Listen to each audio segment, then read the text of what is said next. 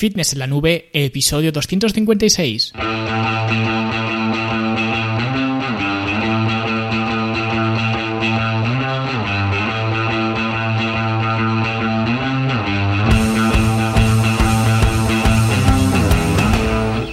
Bienvenidos a todos un viernes más aquí a vuestro podcast a Fitness en la Nube donde hablamos de fitness, de nutrición, de entrenamiento y donde cada viernes, cada semana os traigo las técnicas, consejos, estrategias, trucos y como lo queráis llamar para que construyáis un mejor físico y tengáis un estilo de vida más activo y más saludable.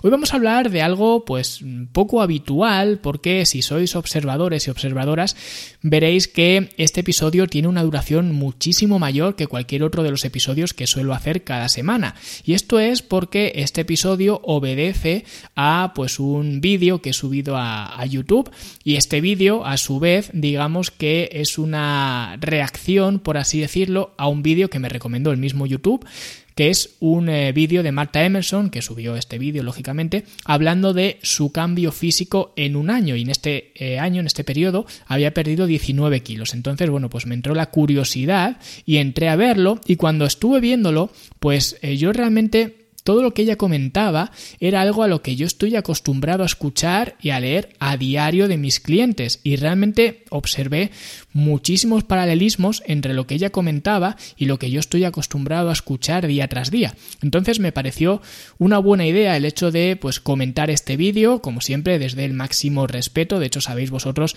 que uh, yo nunca he hablado de nadie, digamos, con, con, nombre propio y esta es la primera vez que lo hago y lo hago básicamente por eso, porque eh, cuando veía ese vídeo, realmente veía reflejadas a muchísimas mujeres o realmente muchísimas personas, pero especialmente mujeres que uh, pues habían pasado o están pasando de hecho actualmente por el mismo viaje que ha tenido Marta. Entonces creo que puede ser de mucha ayuda el hecho de pues comentar y puntualizar algunas de las cosas y dar mi opinión, por supuesto, en algunas de las cosas que ella mencionaba y sobre todo ya digo aclarar eh, ciertos temas que ella pasaba un poco por encima y que lógicamente pues no tiene por qué entrar en materia ni entrar en profundidad porque este no es el tipo de contenido que hace esta eh, youtuber con lo cual pues tampoco se le puede exigir que entre muy en profundidad en todo este tipo de, cosas cuando su contenido habitual es otro radicalmente diferente. Entonces me pareció interesante pues ya digo dar mi opinión y entrar a analizar algunos de los puntos que ella mencionaba y eso es lo que hice. Y de hecho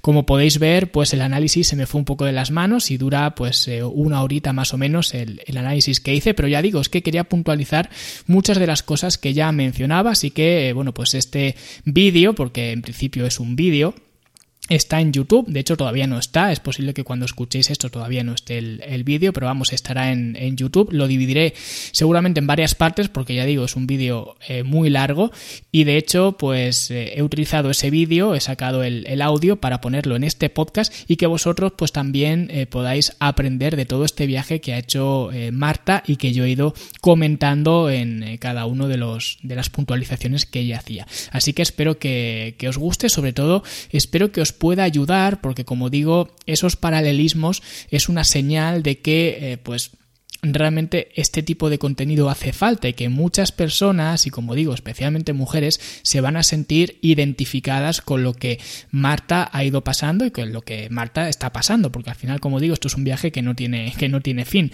Así que, eh, sobre todo, el, la motivación de hacer este tipo de contenido ha sido más que nada por eso, para intentar ayudar a la mayor cantidad de gente posible y por eso también pues he decidido extraer ese audio y ponerlo en este podcast. Así que vamos allá con el episodio, pero antes, como siempre, pues hablamos de la Academia de Fitness en la Nube, la academia para verte mejor, sentirte mejor y rendir mejor, donde encontraréis cursos, talleres prácticos, eh, recursos varios como planes de alimentación, entrenamientos suplementarios, entrenamientos también, por supuesto, tanto para hacer en casa como para hacer en el gimnasio y todas las herramientas que necesitáis para mejorar vuestro físico de una vez por todas. Y si queréis comenzar en la academia, fitnessenlanube.com y desde ahí podéis empezar. Veis que hoy no me dedico mucho tiempo a, este tipo de autobombos porque como veis pues tenéis eh, mucho episodio por delante así que pues os invito a relajaros mientras estáis eh, pues no sé cocinando conduciendo o lo que sea porque tenéis más de una hora de episodio que vamos a comenzar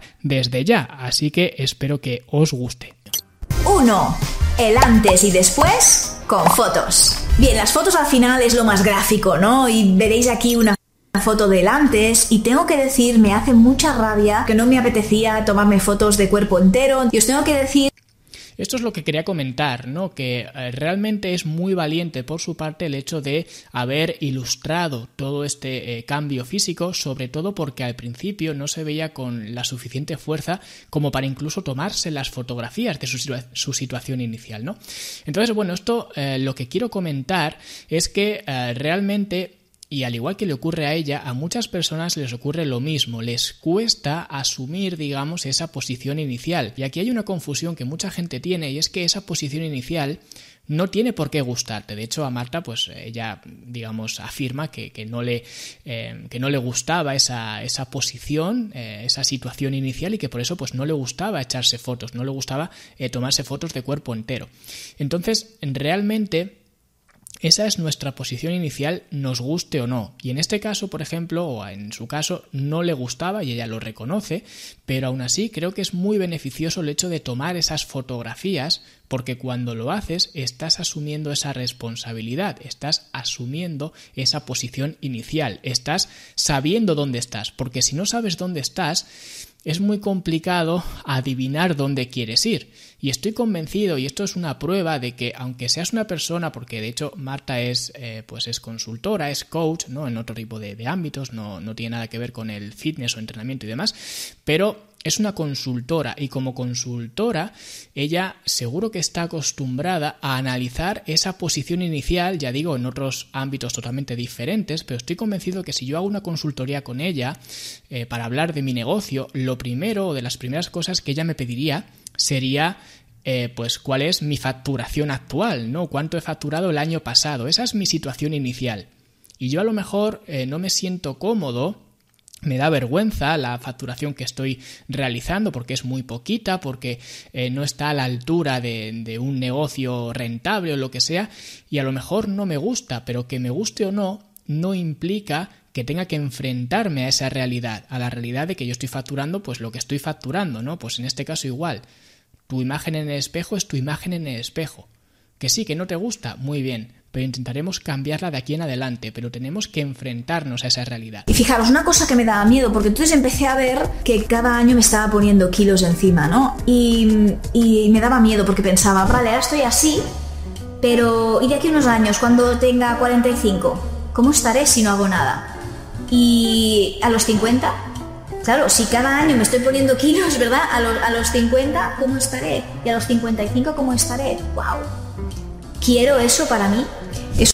Exacto, y esta es una reflexión que yo eh, incido mucho, tanto en mi academia como en mis podcasts y bueno, y en otros eh, contenidos, el hecho de eh, no tener o no dar por garantizado lo que tenemos hoy para poder tenerlo mañana. ¿Por qué? Porque conforme nosotros vamos avanzando, cuando vamos cumpliendo años, pues las cosas tan mundanas, tan eh, simples que antes nos parecía pues que hacíamos sin ningún esfuerzo, cada vez nos va, nos va costando más trabajo, ¿no? Subir unas simples escaleras o bajar a, la compra o pues eh, pasear o hacer cualquier tipo de cosas, hasta las cosas más absurdas como levantarse de la taza del váter, ¿no?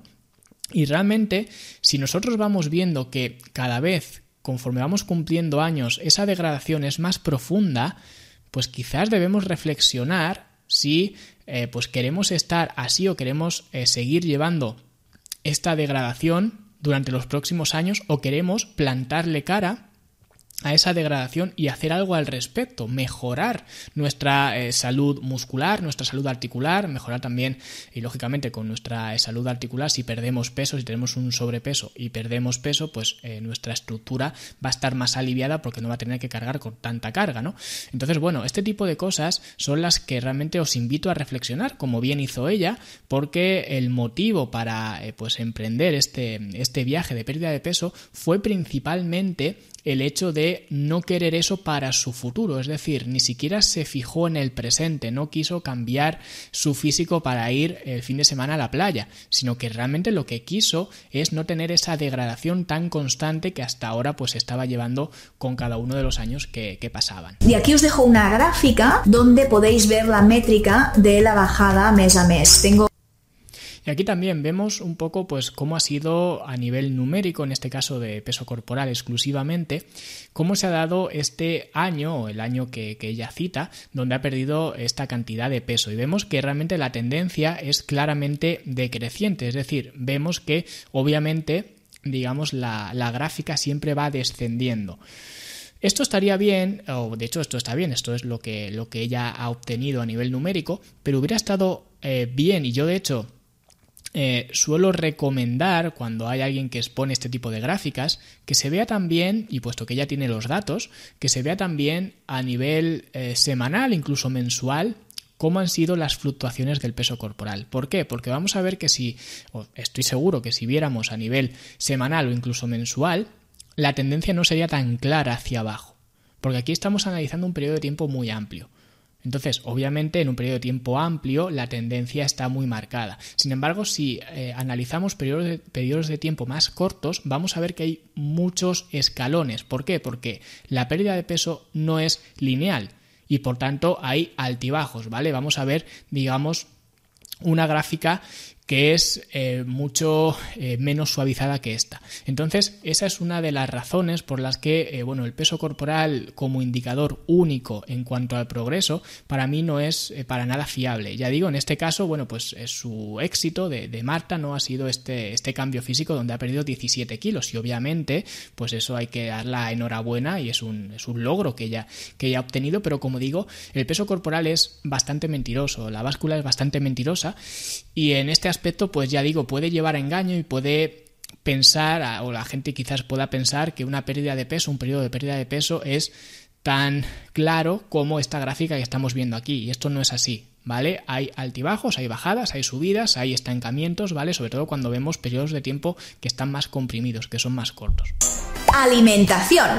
Bueno, la alimentación es lo fundamental, ¿no? La parte clave y la más importante. Lo primero que hice con el tema de la alimentación es eliminar todas las cosas malas que yo sabía que estaba haciendo, que era, por ejemplo, y esto también es algo eh, muy interesante. Voy a dejar que acabe a ver cuáles son esas cosas eh, malas que ya sabía que estaba haciendo. Yo tenía una adicción a tomar leche con chocolate todas las mañanas y todas las noches. Y claro, lógicamente esto no te ayuda para nada. Entre...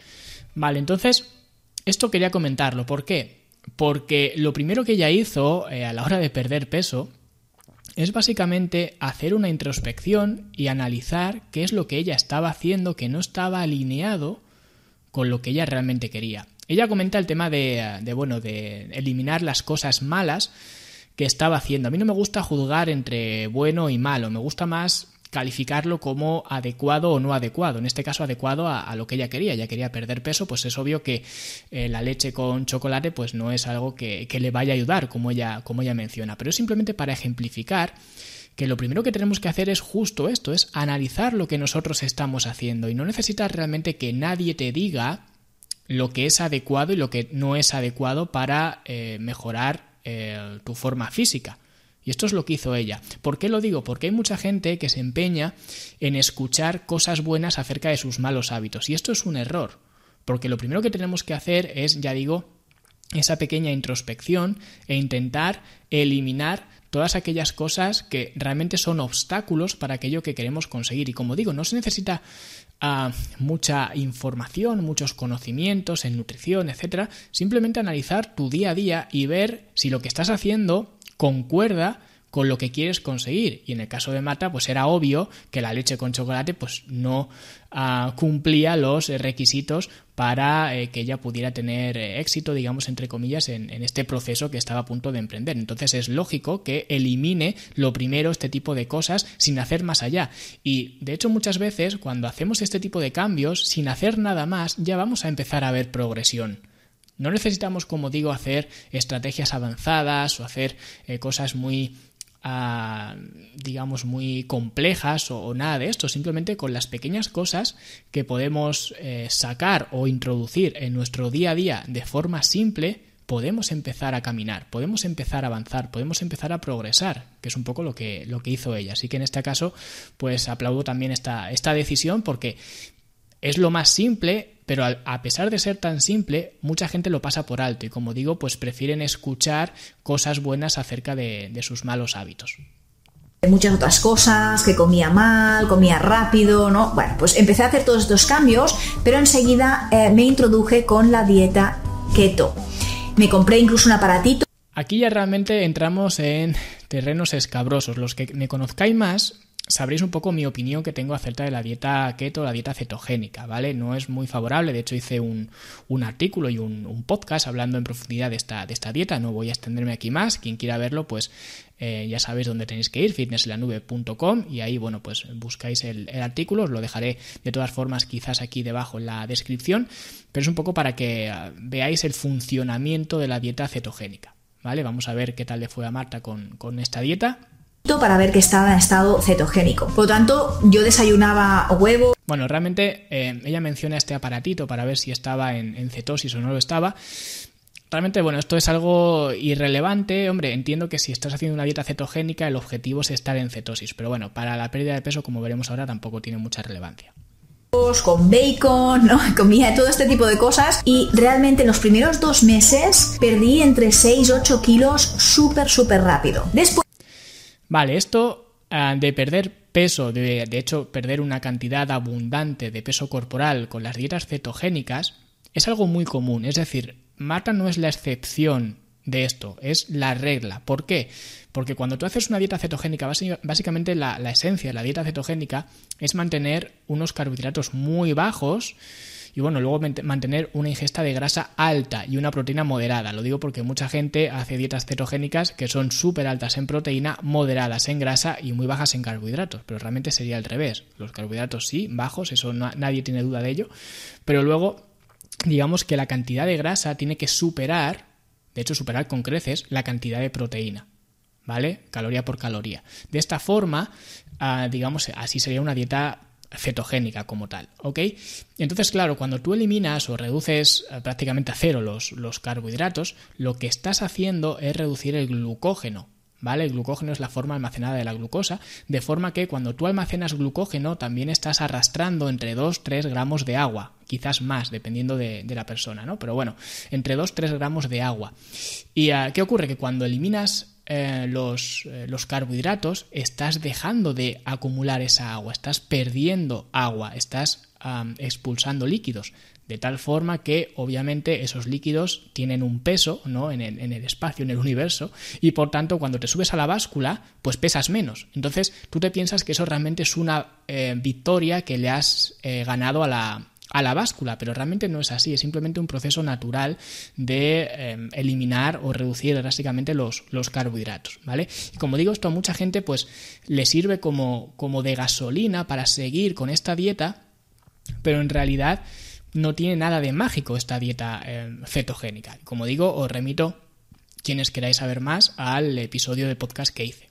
Pues decidí pasarme al ayuno intermitente. Tú puedes hacer ayuno y aquí, eh, bueno, la, siguiente opción que tomó Marta fue, eh, bueno, pasar de la dieta cetogénica, que entiendo que, bueno, eh, no fue muy sostenible para ella cuando decidió abandonarla, digamos, en favor del ayuno intermitente. Y aquí otra vez me suenan todas las alarmas. ¿Por qué? Porque cuando alguien empieza a perder peso, y por eso he dicho que esto es algo que estoy bastante acostumbrado a ver, ¿vale? O a leer o a escuchar de mis clientes y demás, cuando empiezan a trabajar conmigo y me cuentan pues sus experiencias pasadas, es muy normal que hayan pasado por muchas de estas dietas, realmente cualquier tipo de dieta, sea la dieta cetogénica, sea la dieta paleo, sea la dieta de la alcachofa, me da igual.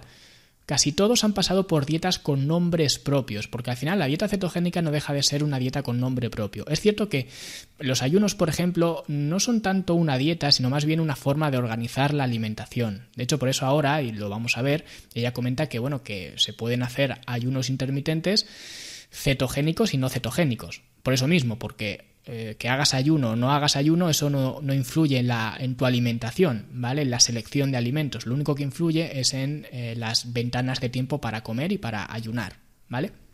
Con el tema keto o sin el tema keto. El ayuno intermitente real... Vale, aquí como decía, pues efectivamente tú puedes hacer un ayuno intermitente em, con dieta cetogénica o sin dieta cetogénica, es decir, eso no cambia nada. Por eso digo que realmente el ayuno intermitente no es una dieta, es simplemente una forma de organizar tus comidas. Y luego esas comidas las puedes em, diseñar de forma cetogénica o no cetogénica como tú quieras. Pero realmente el ayuno no es una dieta realmente es el que ha sido el gran protagonista y mi gran clave, mi gran historia realmente para poder perder peso y entrar en una vida mucho más saludable. Esto es interesante lo que comenta de, bueno, pues darle tanta importancia al ayuno intermitente. Y eh, bueno, quiero dejar que ella misma explique eh, lo que es el ayuno intermitente, porque además, bueno, lo hace relativamente bien, es decir, tampoco es muy, muy complicado de, de entender. Entonces, vamos a ver que, cómo describe Marta lo que es el ayuno intermitente. Ayuno intermitente es muy sencillo de entender. Lo que es simplemente es que eh, te pasas durante horas sin comer y tienes luego una ventana de horas en la que puedes comer en esa ventana de horas. Y además, lógicamente, tienes que comer sano, ¿eh? No puedes... Vale. Como ella dice, básicamente el ayuno intermitente, también hice, de hecho he hecho un par de episodios en el podcast hablando de los ayunos intermitentes, ¿vale? desde una perspectiva quizás más personal, más emocional, hablando del ayuno intermitente, y también desde una perspectiva más científica, hablando de, eh, bueno, pues si realmente el ayuno intermitente tiene rigor científico o no lo tiene, ¿no? Entonces, bueno, también os invito a ver esos dos, o a escuchar, mejor dicho, esos dos, esos dos episodios. Pero bueno, básicamente ya lo describe muy bien. El ayuno intermitente, básicamente, eh, pues eh, se trata de dividir los días en ventanas de tiempo donde puedes comer y ventanas de tiempo donde no puedes comer, por tanto debes ayunar. Lógicamente, pues la, magnitud de esas ventanas o la duración de esas ventanas dependerá pues del tipo de ayuno que hagas. Hay unos de 24 horas donde estás 24 horas seguidas sin comer y luego 24 que sí estás comiendo, ¿no?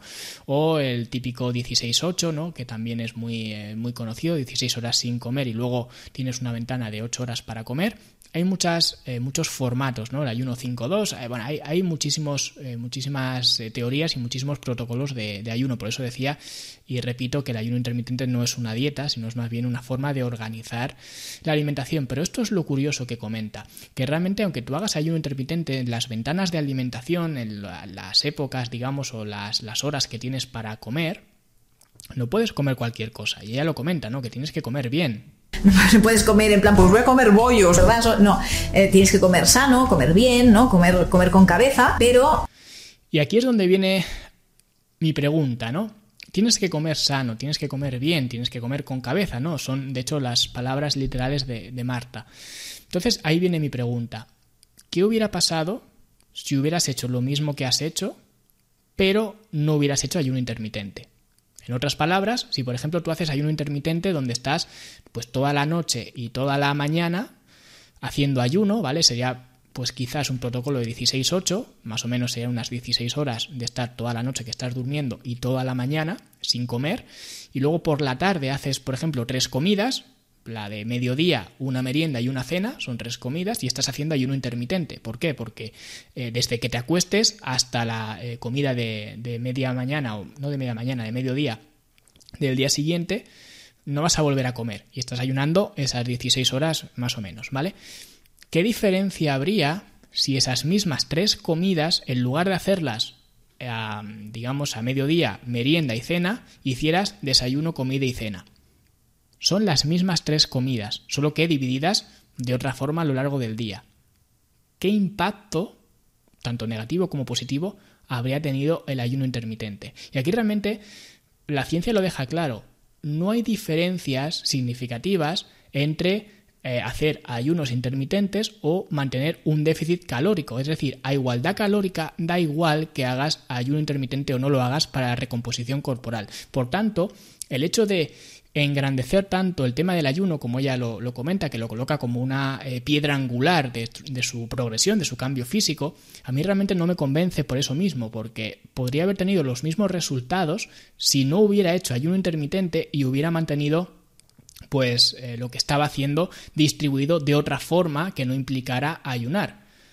Sí que quizás pues el tema del ayuno intermitente le ha venido a ella bien para mejorar su organización, es decir, para mejorar su adherencia. Pero más allá de eso, a nivel eh, físico, no hubiera tenido ninguna ah, mejora a nivel de recomposición, a nivel de composición corporal, por el tema de hacer ayuno o no hacerlo. Por lo tanto, a mí el hecho de colocar como pues una un hito, un logro principal, el hecho de haber implementado el, el ayuno intermitente, para mí no es tal logro sino más bien lo que ha sido un logro es el conseguir mantener un déficit de calorías, que es al final lo que todos sabemos que es lo que nos permite perder peso corporal, sea con ayuno intermitente o sea sin ayuno intermitente. Y ahora yo, yo lo que hago es tengo una ventana de comida de 6 horas y estoy haciendo ayuno durante 18 horas.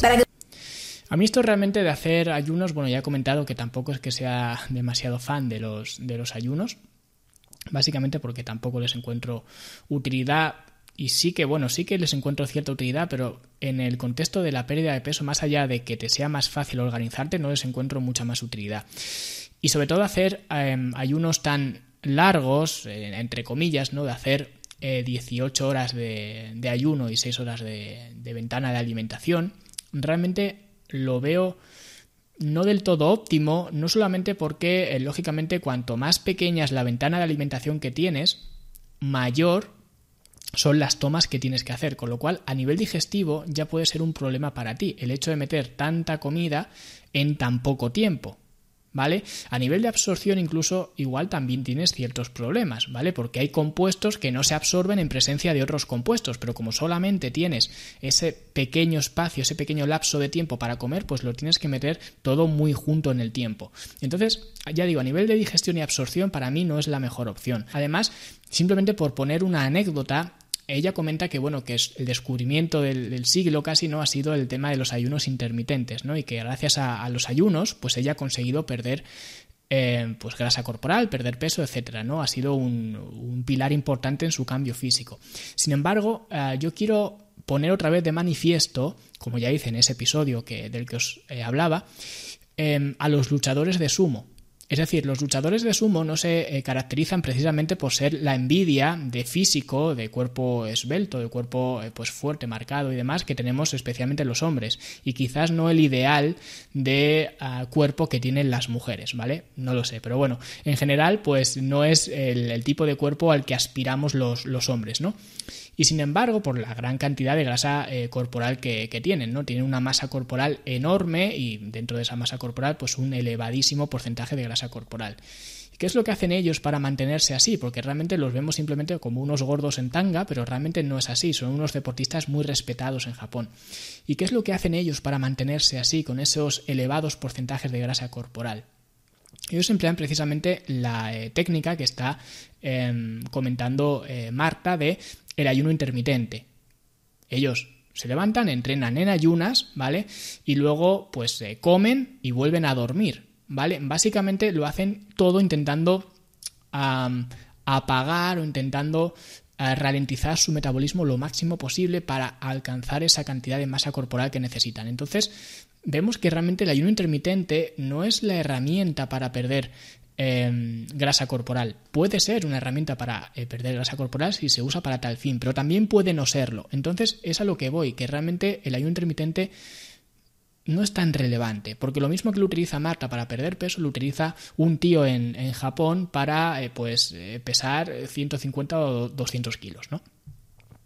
os hagáis una idea de lo que como aproximadamente, pues normalmente hago tres comidas, ¿verdad? Una que es bastante de snack. Para la comida, a veces tomo un, un Huel, que es básicamente un shake que tiene realmente muchas vitaminas. Esto ya a mí sí que me chirría mucho y no se lo aconsejaría a nadie, no tanto por la marca, que bueno, que aquí no quiero hablar de marcas de ni un lado ni de otro, me da igual, sino más bien por el hecho de estar consumiendo calorías líquidas. Si tú quieres perder peso, el hecho de consumir calorías líquidas debería ser lo último en lo que pensaras. ¿Por qué? Porque las calorías líquidas no te van a saciar para nada y además vas a emplear menos em, esfuerzo, digamos, en digerir esas calorías. ¿Por qué? Porque ya vienen líquidas, vienen predigeridas, con lo cual vas a estar gastando también menos calorías en el proceso digestivo.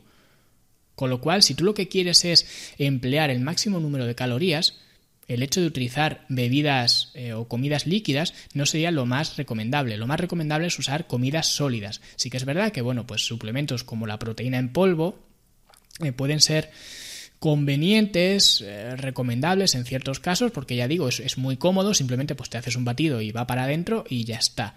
Pero a mí ya estos mensajes de, de esta marca o de cualquier otra, porque todas funcionan igual, este batido tiene todo lo que tu cuerpo necesita. Pues me parecen palabras mayores, básicamente porque lo que tu cuerpo necesita yo confío en que esté dentro de los alimentos, ¿vale? Es decir, que salga eh, o que se obtenga, digamos, de una planta, pero no que se produzca en una planta. No sé si me explico. Entonces, el hecho de eh, estos mensajes de todo lo que tu cuerpo necesita, para mí son más bien mensajes, pues bueno, un, tanto éticamente cuestionables. Y de hecho, en el fondo todos lo sabemos. Y aquí esto ya lo he comentado también varias veces. Si tú quieres eh, saber la eficiencia, digamos, o quieres saber si un alimento o un producto de estos es bueno o no, y en su caso, por ejemplo, de Marta, que tiene dos hijas, esto es muy sencillo. Si este alimento tiene todo lo que tu cuerpo necesita, entonces supongo que este alimento se lo dará a sus propias hijas. ¿Qué tenemos mamá de merendar? Pues tenemos un eh, juel de chocolate o de vainilla o de lo que sea. Y realmente estoy prácticamente convencido, no lo sé, aquí estoy jugando a tener una bola de cristal, pero estoy convencido de que este tipo de productos no se los da a sus hijas. ¿Y por qué no se los da a sus hijas? Porque entiendo que ella considera que esto no es comida para sus hijas, pero aquí es donde viene el, lo que te estalla la cabeza. Si no es comida para tus hijas, tampoco es comida para ti. Y hablo en, ya digo, en, en primera persona eh, hacia Marta, digamos, pero no, no me estoy refiriendo a ella, sino en general. No, este tipo de, de alimentos, este tipo de productos, si nosotros tenemos la precaución de no dárselos a nuestros hijos, es por algo, es porque en el fondo sabemos que no es lo mejor. Y si no es lo mejor, es porque no tiene todo lo que tu cuerpo necesita. Es así de simple. Entonces muchas veces, eh, pues hago, sobre todo con gente con, con hijos, como, como Marta, ¿no? Pues intento que hagan esa autorreflexión, digamos, de, eh, pues, ver si eh, un determinado comportamiento se lo aplicarían a sus propios hijos, porque siempre para nuestros hijos queremos lo mejor, incluso mejor que para nosotros, ¿no? Entonces, cuando ya ponemos a, nuestros hijos en la ecuación, o bueno, nuestros hijos no, porque yo no tengo, pero los hijos de, de las personas, ¿no? En la ecuación, entonces ya, eh, digamos, nos, nos, lo pensamos más, ¿no? Antes de, de dar un paso como, como este. Porque si no lo hacemos con nuestros hijos, ¿por qué lo vamos a hacer con nosotros? Y lo mismo de, este producto, o de estos productos, porque hay muchísimos, ¿no? Aplica al resto de cosas, ¿no? ¿Le darías a tu hijo una dieta cetogénica? Por ejemplo, ¿le pondrías a hacer ayunos? Pues esto es un poco la, reflexión que quiero que, hagáis, que si no lo hacéis con vuestros hijos, es que en el fondo no lo queréis o no deberíais quererlo para vosotros tampoco. Lo que no quieras para tus seres queridos, y en este caso lo que, lo que más quieres en el mundo, no lo deberías querer para ti tampoco más proteína. Menos es, es, mi opinión. Fijaros que como un poco de todo, como también carbohidratos. Eh, a veces. Come carbohidratos. ¿Qué significa esto? Pues que obviamente no está haciendo una dieta cetogénica. Y esto es, es, algo habitual, es decir, come carbohidratos y por qué no los iba a comer, si es lo que digo siempre, ¿no? El, el, por qué no. ¿Vale? Es decir, ella justifica ¿no? que, que come carbohidratos, pero la pregunta debería ser, oye, ¿por qué no los ibas a comer?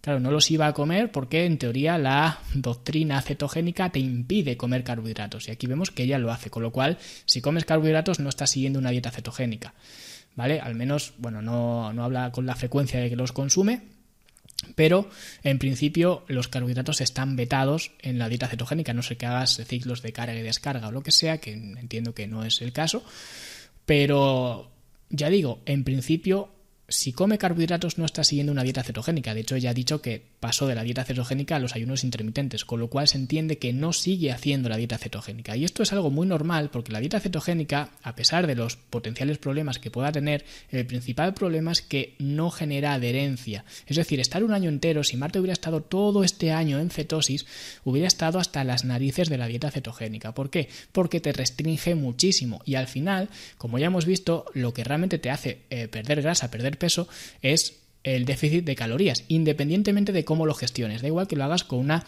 eh, dieta cetogénica, da igual que lo hagas con ayuno intermitente, sin ayuno intermitente, da igual que lo hagas con la dieta que tú quieras. Al final el principio básico es el principio del déficit calórico. Luego la herramienta o la táctica que utilices, eso ya pues depende un poco de ti. De hecho, las tácticas que se utilizan en esta industria no, no dejan de ser eso, tácticas porque al final todas siguen el mismo principio del déficit calórico. Y por eso a mí me gusta enseñar, digamos, el principio, no las tácticas, porque luego tácticas hay muchísimas, como digo, pero el principio que tenemos que, eh, que, que nos tiene que quedar claro es el principio del déficit calórico me tomo un plato de pasta, me apetece un plato de pasta y absolutamente me tomo un plato de pasta. Tengo que incrementar más el consumo de vegetales, que quizá no tomo tantos o debería comer más. Esto es algo también bastante interesante, ¿no? El tema del consumo de vegetales. Y esto, bueno, es algo que también podríamos hacer todos la reflexión, ¿no? De si estamos consumiendo los suficientes vegetales. Pero aquí, claro, cuando encima estás tonteando, digamos, con dietas bajas en carbohidratos, ya sean cetogénicas o bajas en carbohidratos en general, donde los estás limitando los carbohidratos a propósito, realmente, ¿de dónde estás obteniendo la fibra? Y esta es una pregunta que hago a, todo el mundo, ¿no? Vale, tú estás eh, con una dieta baja en carbohidratos, vale. ¿Y la fibra de dónde viene? Y esto es algo interesante porque realmente mucha gente se obsesiona, por ejemplo, con el consumo de proteína o de carbohidratos en este caso, o de lo que sea, y todo el mundo se obsesiona con ese tipo de cosas que realmente no son un problema porque no hay déficit de ese tipo de cosas, de ese tipo de ingredientes o ese tipo de macronutrientes o lo que sea. Sin embargo, el consumo de fibra sí que está muy por debajo, el consumo de fibra medio, digamos, sí que está muy por debajo de lo que debería ser. De hecho, el consumo de fibra medio más o menos creo que está en unos 15 eh, gramos diarios, me parece, cuando el mínimo que se marca suele estar entre unos 30-35 gramos diarios. Es decir, estamos por debajo de la mitad o básicamente en la mitad de lo que deberíamos consumir. Y si encima está restringiendo a propósito eh, fuentes de alimentos que contienen fibra y encima estás consumiendo pocos, eh, pocos vegetales, ¿vale? Sí que he mencionado que bueno, que consume frutas y quizás puedas obtener pues fibra de las frutas, de los frutos secos, de las semillas, no lo, no lo comenta específicamente, pero básicamente es como poner palitos en la rueda. Si ya es complicado, ya deberíamos incrementar el consumo de, fibra, reducir em, de forma consciente los carbohidratos y encima mantener una cantidad baja de eh, verduras y vegetales, para mí no resulta ser el plan más inteligente básicamente por eso, porque necesitamos em, aumentar el consumo de fibra. Ejercicio físico. El ejercicio físico, lógicamente, es fundamental, pero yo tengo que decir que es... Y aquí realmente, eh, como dice Marta, el ejercicio físico es fundamental en un cambio físico, valga la redundancia. Sin embargo, a mí en lo personal eh, me gusta más referirme no a ejercicio físico, sino a entrenamiento. ¿Por qué?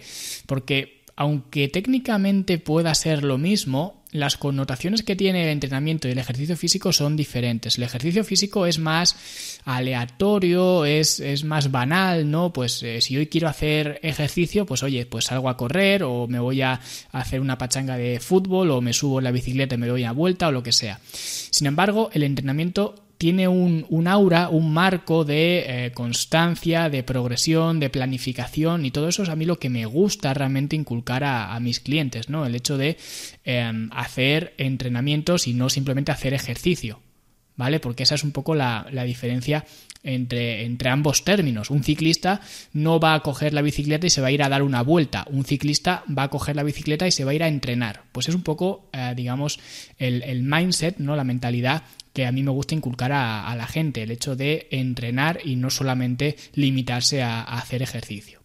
Es algo que, a pesar de que he ido haciendo ejercicio físico durante todo este año, no lo he hecho con constancia y no lo he hecho realmente con la estrategia que debería haberlo hecho. Yo creo que si hubiera intentado hacerlo todo de golpe, me hubiera estresado un poco más, ¿no? Como que te, agobias un poco de tanta cosa que quieres cambiar y al final eh, te cuesta. Eh, y esto realmente que dice Marta es eh, totalmente cierto de nuevo. Es decir, hay mucha gente que el hecho, claro, de tener que cambiar tu alimentación, tener que cambiar tus hábitos diarios, tener que cambiar también tus hábitos de sueño, que en este, en este vídeo me parece que no lo menciona, pero también se debería mencionar el, tema de la recuperación y el descanso.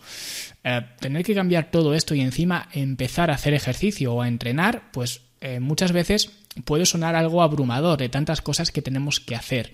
Sin embargo, creo que también el problema viene porque nos ponemos demasiada presión sobre nuestros hombros y nos pensamos que bueno, que hay que hacer ejercicio o entrenar todos los días. Todos los días, aunque sea media hora, una hora o lo que sea, pero tenemos que hacer ejercicio porque queremos mejorar nuestra figura, queremos vernos mejor, sentirnos mejor, ¿no? Y realmente esto sí que es una receta para el desastre, porque partes de no hacer nada, no sé el background eh, deportivo que, pueda tener Marta, pero si eres una persona sedentaria, que partes eh, sin ningún tipo de actividad física previa y empiezas a hacer todos los días porque simplemente consideras que como tienes que hacer ejercicio y que eso es bueno para eh, pues mejorar, digamos, tu, tu cambio físico, pues lo tienes que hacer y punto. Pues eso sí que te puede llevar a sentirte muy agobiado. Sin embargo, el hacer, por ejemplo, pues una o dos sesiones de entrenamientos a a la semana, digamos que no va a ser la panacea, no es lo ideal, ni mucho menos, pero ya es una o dos sesiones más de entrenamiento de lo que estabas haciendo anteriormente, es decir, estás haciendo más y hacer una o dos sesiones a la semana es ah, pues muy asumible para cualquier persona, incluso una persona pues muy ocupada como, como seguramente sea ella. Entonces, digamos que muchas veces esa presión no viene de tener que hacer ejercicio, sino que viene de obligarnos a hacer ejercicio cada día, porque si no estamos fracasando y eso es un error. Por eso digo que una flexión es mejor que cero flexiones, ¿no? Es un poco una frase que, digo muchas veces y en este caso aplica porque ah, pues no hace falta que, que tengamos que, digamos, obligarnos a hacer ejercicio cada día. Simplemente empezar poco a poco y al principio, pues como digo, será una o dos veces a la semana, que por supuesto no sería lo ideal, lo ideal sería hacer eh, con más eh, frecuencia, digamos, pero bueno, una o dos es más de lo que estabas haciendo antes, que sería cero. Entonces muchas veces pues eh, viene bien el hecho de fijarnos pues ese mínimo de una o dos veces a la semana y habrá semanas que a lo mejor hagamos tres o semanas que a lo mejor hagamos cuatro. Pero si otra semana hacemos una, pues oye, estamos cumpliendo ese mínimo. Así que es una forma de ir progresando y poco a poco ir integrando el entrenamiento dentro de nuestro estilo de vida, que es un poco lo que, lo que se busca. Yo he invertido en algunos procedimientos también que me he hecho. Lo más importante es una liposucción para la zona de las pistoleras, lo que se llama las pistoleras como los cowboys, ¿no? Que sacan las pistoleras eh, en, la zona precisamente de la cartuchera, ¿no? De, aquí. Esto es una zona que es muy difícil quitar, es algo genético, también no, no tienen todas las mujeres Esto que comenta es cierto de, bueno, de las caderas, ¿no? las cartucheras que comenta. El hecho de que sea genético es verdad, digamos que eh, la distribución de grasa corporal es variable en cada individuo. Sí que es cierto que hay cierto consenso, digamos, entre la distribución de grasa corporal entre hombres y entre mujeres, digamos, entre sexos, sí que es bastante estable, es decir, los hombres pues acumulamos más grasa corporal en la zona media, en la zona del abdomen y las mujeres pues por norma general mucho más en las caderas y en los glúteos. Pero dentro de cada individuo, seas hombre o seas mujer, vas a tener una distribución de grasa, digamos, personal. Entonces sí que es verdad pues que en, su caso, si es lo que dice, pues seguramente sea cierto que pues en la zona de las caderas es donde tiende a acumularse más, eh, más grasa corporal. Engordes, eh, hay muchas mujeres que simplemente no lo tienen, que se engordan y mantienen simplemente su figura, pero tienen más grasa. En mi caso se, me creaba, bueno, pues dos bolas, esto es genético, ¿verdad? Se, te crean ahí dos bolitas y es muy difícil de quitar esa forma, ¿no? Esa... Aquí lo que comenta, eh, que realmente es muy difícil quitar esa forma, y es lo que ocurre con la grasa corporal rebelde que llaman algunos, ¿no? Que es esa grasa corporal que cuesta tanto de quitar. En su caso, pues serían las, las cartucheras, como ella misma dice. Pero realmente eh, cada persona tiene esa grasa rebelde en distintas zonas. Entonces, ella, por ejemplo, ha optado por, por un, eh, un, proceso quirúrgico, ¿no? La liposucción, para eliminar esa eh, grasa de esa zona. Sin embargo, yo quiero apuntar que básicamente, aunque esto sea genético, el tema de, la grasa rebelde, dónde está localizada esa grasa rebelde, eh, tiene que ver esa grasa rebelde un poco por los factores de, digamos, de los receptores alfa y beta, ¿vale? Porque son los receptores de las catecolaminas. Entonces, las zonas donde tenemos más receptores beta que esto, claro, no lo comenta Marta y no, tiene por qué comentarlo, porque ya digo, no es, no es, su, no es su ámbito de, trabajo, ¿no? Pero bueno, eh, básicamente eh, donde tenemos más receptores beta, digamos que esas zonas se favorece la movilización dentro de esas zonas. Y donde tenemos más receptores alfa, pues digamos que la irrigación sanguínea también es más complicada y por tanto pues es más eh, difícil perder grasa de esas zonas. Por eso hay zonas donde nos cuesta tanto perder grasa. Sin embargo, toda esa grasa es posible de perder.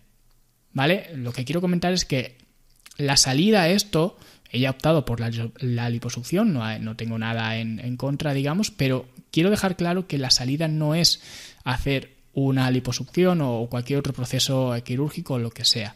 Básicamente porque Sí que es cierto que tú no puedes elegir de dónde eh, pierdes grasa corporal, ¿vale? No se puede perder grasa localizada, aunque bueno, esto habría que matizarlo un poco, pero en general no se puede perder em, grasa localizada. Estaría genial que nosotros pudiéramos elegir, oye, pues quiero quitarme grasa de aquí o de aquí o de donde sea, pero no podemos hacerlo, porque ya digo, esto, em, digamos, obedece a factores genéticos, como he comentado antes, de receptores alfa y beta. Sin embargo, Sí que es verdad que conforme vamos perdiendo grasa corporal, primero vamos perdiendo la, eh, grasa corporal de zonas más fáciles de perder, pero luego después vamos perdiendo las zonas, eh, grasa corporal de las zonas más complicadas. Por tanto, sí que podemos perder grasa corporal de aquellos sitios que nos incomoda tanto. Lo que pasa que obviamente tenemos que ser mucho más pacientes porque es la grasa que ah, más tarda en irse. Y al contrario igual, es la grasa donde primero se acumula. Entonces, entiendo que pueda ser frustrante para muchas personas, hombres y mujeres, porque bueno, cada uno tendrá sus, eh, sus zonas un poco conflictivas, pero ah, quiero dejar claro que esa grasa corporal se puede perder. Que sea más fácil o más difícil, eh, como dice ella, depende más de cuestiones genéticas que otra cosa pero que poderse hacer se puede hacer. Entonces, lo que quiero decir en este breve comentario es que la salida no es tanto buscar un, proceso quirúrgico, sino tener más paciencia y lógicamente pues entender también que ya digo la genética juega un papel fundamental y que quizás no te merece la pena el hecho de estar sufriendo porque no puedes eliminar ah, una pequeña cantidad de grasa corporal que se acumula en cierta zona forma así como triangular y eso realmente no me gustaba nada. Lo he tenido siempre, aunque como siempre he sido muy delgada, se notaba menos. Al ponerme más peso, se me notaba mucho la cartuchera, ¿no? Las... Claro, eso es lo que comentaba. Que al final tú puedes tener zonas donde ah, pues acumules más grasa corporal, ¿vale? Y como dice ella, cuando estaba más delgada eso se notaba menos, porque obviamente había menos grasa corporal. En el momento en que empiezas a acumular grasa corporal, como he dicho antes, esas zonas son las zonas conflictivas, entre comillas, entonces es donde más grasa se acumula y por tanto, digamos, la, la discrepancia se va haciendo cada vez más y más grande y por eso pues cada vez te va molestando más esa zona en, en concreto porque notas que esa zona em, localizada digamos es la que más te va creciendo y por eso cada vez te va incomodando más, te va angustiando más y, ah, es lo, lo primero que te quieres quitar. Pero como he dicho antes, no va a ser lo primero que te vas a quitar, de hecho va a ser lo último que te vas a quitar. Entonces un poco para que lo tengamos en cuenta todos nosotros, porque como digo, todos nosotros tenemos eh, pues nuestras zonas eh, conflictivas, ¿no? Y a nivel de celulitis, tampoco he tenido nunca, pero sí que cuando subí de peso ya sí que tenía celulitis en, en toda la zona ¿no? de las piernas, lo típico, ¿no? las zonas más habituales al perder el peso durante todo este año, o sea, me ha reducido mucho visiblemente la celulitis también. Esto es lo que yo también comenté en un episodio del podcast hablando precisamente de la celulitis. Y realmente la celulitis está muy relacionada con el nivel de grasa corporal. Obviamente, si ella ha perdido una gran cantidad de grasa corporal, pues obviamente la, a nivel visual la celulitis también ha reducido mucho. Pero al final lo que tenemos que entender con la celulitis, y es lo que explicaba en ese episodio, es que según las cifras, entre el 80 al 90% de las mujeres, no recuerdo si era el 80 o el 90, pero el 90% de las mujeres va a tener celulitis a lo largo de su vida. Por tanto, el intentar hacer o convertir la celulitis en un enemigo, a mí me resulta un poco ridículo, básicamente porque ya digo, entre el 80 y el 90% de las mujeres van a eh, sufrir, entre comillas, la celulitis, en algún momento de su vida. Sin embargo, ¿qué ocurre? Que paralelamente a esta estadística, que es bastante consensuada, vemos en las redes sociales que ninguna mujer tiene celulitis. Entonces es normal que para las mujeres el hecho de tener celulitis no sea algo normal, sino que sea algo que se deben de quitar, que ellas consideren como que no deben tener ahí. Porque en teoría, cuando entras a Instagram o donde sea, tú no ves a nadie con celulitis, no ves a ninguna mujer con celulitis. Entonces, cuando tú te miras al espejo y ves que tú sí que tienes celulitis, lo que piensas es que el problema lo tienes tú. Y no te estás dando cuenta de que realmente el tener celulitis es algo normal. No estoy tampoco abanderando una campaña pro celulitis ni mucho menos. Sin embargo, lo que quiero comentar es que el problema real, el problema de fondo no está en la celulitis, sino en la grasa corporal o en el exceso de grasa corporal. Y por tanto, como dice Marta, cuando perdió eh, los, kilos que perdió, la grasa corporal que perdió, la celulitis, la celulitis se redujo mucho, pero más allá de eso, no hay por qué etiquetar a la celulitis como algo malo cosa que a mí me ha funcionado muy bien, pero que sé que es controversial y que hay mucha gente que no le funcionará y que no lo debería hacer. Pero a mí, a mí es fundamental para mí. Y es medirme todos los días. Y ya sé que la gente estará en los comentarios, Marta, esto es fatal hacerlo porque entonces te obsesionas y además todos los días pues hay fluctuaciones, hay días en los que pesarás más o medirás más que otros por la atención de agua. Bueno, en realidad, eh, esto que hace Marta, ¿no? De medirse todos los días, ah, y aquí quiero hacer una, una distinción entre lo que es el peso corporal y las medidas corporales. Ella menciona que hace las dos, se pesa cada día y se mide cada día, lo cual ya digo, el peso corporal lo voy a dejar al margen, pero quiero hablar especialmente de las medidas corporales. Eh, básicamente, además del tiempo que te, que te quita el hecho de estar midiéndote todos los días, digamos que el hecho de medir tus contornos corporales es simplemente para tener una referencia temporal con la cual poder comparar. ¿Vale? Es decir, yo me tomo las medidas hoy, me las tomo otra vez dentro de pues, dos semanas eh, y digamos comparamos entre el punto inicial y el punto final, ¿vale? O el punto anterior y el punto presente. Para eso es para lo que se toman las medidas corporales o para lo que se deberían tomar al menos, ¿no? O cualquier otro indicador que nos sirva para analizar el progreso para, digamos, tener una referencia temporal. Sin embargo, si te estás midiendo todos los días, la diferencia entre hoy y mañana en cuanto a tus contornos corporales no va a ser significativa, de hecho no va a existir. Por tanto, a mí me parece un poco pérdida de tiempo, ya no tanto que te obsesiones o no te obsesiones, como comentaba ella, sino que a nivel práctico me parece perder el tiempo. Entonces, realmente no, no es algo que yo recomiende hacer. Sí que recomiendo tomar los contornos corporales, es un hábito muy bueno, pero no recomiendo hacerlo a diario.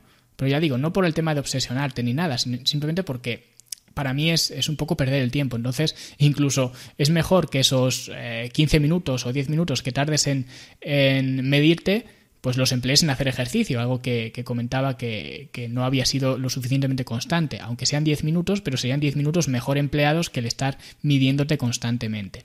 Entonces, yo sí que recomiendo medir, simplemente recomiendo una medición más espaciada en el tiempo, porque volviendo a la analogía con su trabajo, eh, si por ejemplo, pues eh, ella, eh, digamos, yo le delegara a ella pues mis, mis campañas publicitarias, ¿no? Porque ella entiendo que, hace este tipo de cosas. Si empezáramos una campaña publicitaria, ya sea en, en anuncios en YouTube o en Facebook o donde sea, ¿no? Estoy seguro que ella no estaría cada día midiendo pues el tráfico que ha venido, el que no ha venido, los clics, etcétera. Simplemente pues dejaría reposar la campaña durante un tiempo prudencial y luego después, cuando haya pasado, como digo, un tiempo prudencial, analizaríamos lo que ha ocurrido. Pero no podemos esperar que cada día tengamos que analizar para hacer cambios, para ese tipo de cosas. Tenemos que dejar un tiempo prudencial para que pues vaya llegando tráfico, eh, vaya respondiendo el mercado, se vaya optimizando las, las, campañas, etcétera. Pues esto es un poco lo mismo. Si te mides todos los días, no vas a obtener prácticamente diferencia. En el caso del peso corporal sí que es diferente y de hecho hice un, un vídeo eh, pues eh, recientemente en, en, YouTube hablando de esto, que sí que me parece interesante el hecho de pesarte todos los días o al menos si no todos los días de forma frecuente, pero no por el hecho de pesarte de forma frecuente sino por el, hecho de poder sacar tu peso medio. Porque de nuevo, el peso corporal, al igual que las medidas corporales, no deja de ser una, una, referencia temporal. Entonces, para tomar esa referencia temporal, y como bien apunta ella, aunque de forma sarcástica, pero eh, las fluctuaciones del peso corporal sí que son mucho más frecuentes que las fluctuaciones de los perímetros eh, corporales. Entonces, sí que tiene sentido pesarte de forma más frecuente y en un punto temporal sacar ese peso medio del periodo. Por ejemplo, si lo hacemos a nivel semanal, yo me peso pues cuatro o cinco veces por semana o incluso los siete días de la semana y llega el domingo y lo que hago es sacar el peso medio de todo el periodo, de toda la semana. Y yo tengo el peso medio ahí apuntado y luego la semana siguiente vuelvo a hacer lo mismo. Me peso, pues si quiero, todos los días, como dice ella, o cuatro o cinco veces a la semana.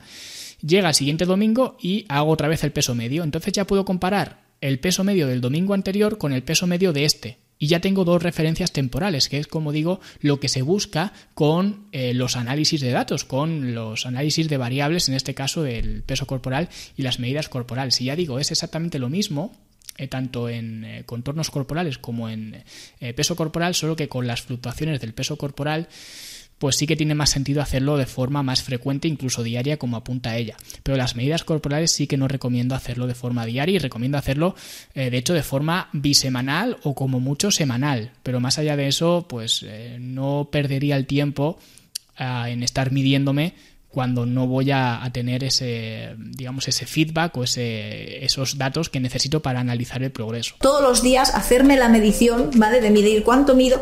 No tengo por qué apuntarlo todos los días, pero sí hacer... Por ejemplo, esto no tiene por qué apuntarlo todos los días, entonces realmente sirve un poco a, a motivos más emocionales, psicológicos o como lo queráis ver, pero realmente desde un punto de vista racional, el hecho de estar midiéndonos debería servir para comparar y analizar en un eh, lapso de tiempo ah, determinado. Por lo tanto, si no lo apuntas, no tendría mucho sentido. Es decir, a mí no se me ocurriría, por ejemplo, medir la cintura o medir el, contorno que sea y no apuntarlo. Porque entonces, ¿con qué lo voy a comparar si no lo estoy apuntando? Por eso digo que a lo mejor a ella, a nivel psicológico, a nivel emocional, pues sí que le, venía bien el hecho de estar midiéndose o pesándose o viendo las fotografías y demás, pero a nivel práctico, para lo que realmente se usan esos datos, no tiene sentido hacerlo de forma diaria, porque ya digo, no tienes esa correlación temporal. Luego también, cuando quieres realmente comerte eso que no te puedes comer porque estás en momento no de mantenimiento, sino de pérdida de peso, para mí sí que es importante es que si realmente quiero tomármelo, ya he hecho todas mis tácticas, ¿no? Y que realmente quiero tomármelo, para mí es decir, pues me lo tomo con intención, es decir, sin sentirme culpa, eh, me lo tomo y después por la noche compenso, compenso al día siguiente, ¿no? Pues a lo mejor alargando un poco más mi ayuno o comiendo. Aquí estoy en parte de acuerdo con ella, es decir, si vas a comerte algo, hazlo sin culpa. Porque el problema que tiene mucha gente es eso, que se come algo que está deseando de comérselo y el problema no es que se coma ese algo, el problema viene después, porque se siente culpable por haber traicionado sus principios, su dieta o lo que sea, ¿no? Entonces al final acabas teniendo problemas psicológicos por haberte comido pues un bollo de chocolate o lo que sea. Entonces, si vas a comerte algo, hazlo sin culpa. Ahora bien, lo que comenta después sí que no estoy nada de acuerdo. ¿Por qué? Porque ella comenta el hecho de, bueno, pues me como esto y luego ya compenso después. Y esto es una perspectiva muy peligrosa. ¿Por qué? Porque tú puedes llegar y decir, venga, me como el bollo de chocolate y mañana salgo a correr en ayunas. Por ejemplo, eso es un trato que has hecho, una negociación, donde tú te comes hoy el bollo, pero mañana como contrapartida sales a correr en ayunas. ¿Vale? Como castigo sales a correr en ayunas. O como ha dicho ella, alargas el ayuno. Digamos que de alguna forma te estás castigando, en el fondo de todo, te estás castigando por haber hecho algo. ¿Vale?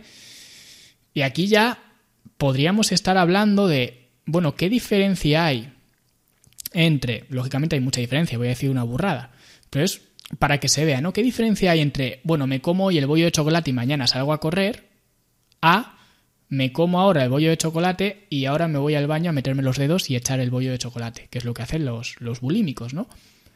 ¿Qué diferencia hay? Al final no deja de ser un castigo por haber hecho algo previamente. Entonces, por eso digo que es una burrada lo que acabo de decir, pero no está tan lejos una cosa de la otra. Digamos, el, trasfondo, ¿no? no el hecho de, lógicamente no es lo mismo irse a un baño a vomitar que salir a correr. Pero el, el trasfondo del por qué no está tan lejos el uno del otro. Entonces, a mí esas negociaciones no me gustan. Y lo mismo al revés, porque hay gente que negocia eh, con al agua pasada, ¿no? Dice, bueno, esta mañana ya he salido a correr, pues oye, pues no pasa nada porque me permito un capricho. Eso tampoco me gusta, ¿vale? Porque ya digo, al final no dejas de negociar o intentar negociar con, eh, con tu propio cuerpo y no es algo que, que recomiende, ¿vale? Entonces, yo lo que recomiendo es tener un plan de alimentación que de hecho no sé si Marta llegó a tener un plan de alimentación o simplemente, bueno, pues comía un poco por sensaciones, reduciendo cantidades, etcétera. Yo recomiendo tener un plan de alimentación y tener, pues, momentos donde, eh, digamos, comidas libres dentro de ese plan de alimentación. ¿Vale? Ya depende y habría que ver, pues, eh, con qué frecuencia, etcétera. Pero básicamente establecer ese marco de permisividad, por así decirlo, dentro del plan. Es decir, que cuando te comas ese bollo de chocolate sigas cumpliendo el plan y que no tengas que ir ajustando según, oye, hoy me he comido un bollo de chocolate, venga, voy a correr más o voy a alargar el ayuno o lo que sea, porque ya digo, a mí lo personal no me gusta este tipo de negociaciones porque me resultan bastante peligrosas. Otra cosa que para mí ha sido fundamental ha sido realmente educarme sobre estos temas, sobre el tema de la alimentación. Y tengo que decir que hasta me da vergüenza reconocer lo poco educada que estaba, lo poco, el poco conocimiento que tenía sobre realmente cómo funciona el cuerpo humano, cómo nos engordamos y los alimentos. Y luego Aquí Estoy de nuevo parcialmente de acuerdo con Marta. ¿Por qué digo parcialmente? Y puede resultar extraño viniendo de una persona que tiene una academia donde habla de este tipo de temas, ¿no? De, entrenamiento, alimentación, etc. Pero mucha gente piensa que tiene ese problema. Mucha gente piensa que el problema que tiene es que no tiene suficiente conocimiento de alimentación, como dice ella. Es que me, me, me ha asombrado de eh, lo poco que sabía en cuanto a nutrición, cómo nos engordamos, etcétera. Y realmente, aunque sea curioso de aprender y como digo, puede resultar chocante viniendo de una persona que tiene una academia para esto, pero la mayoría de la gente no necesita más conocimientos en cuanto a alimentación.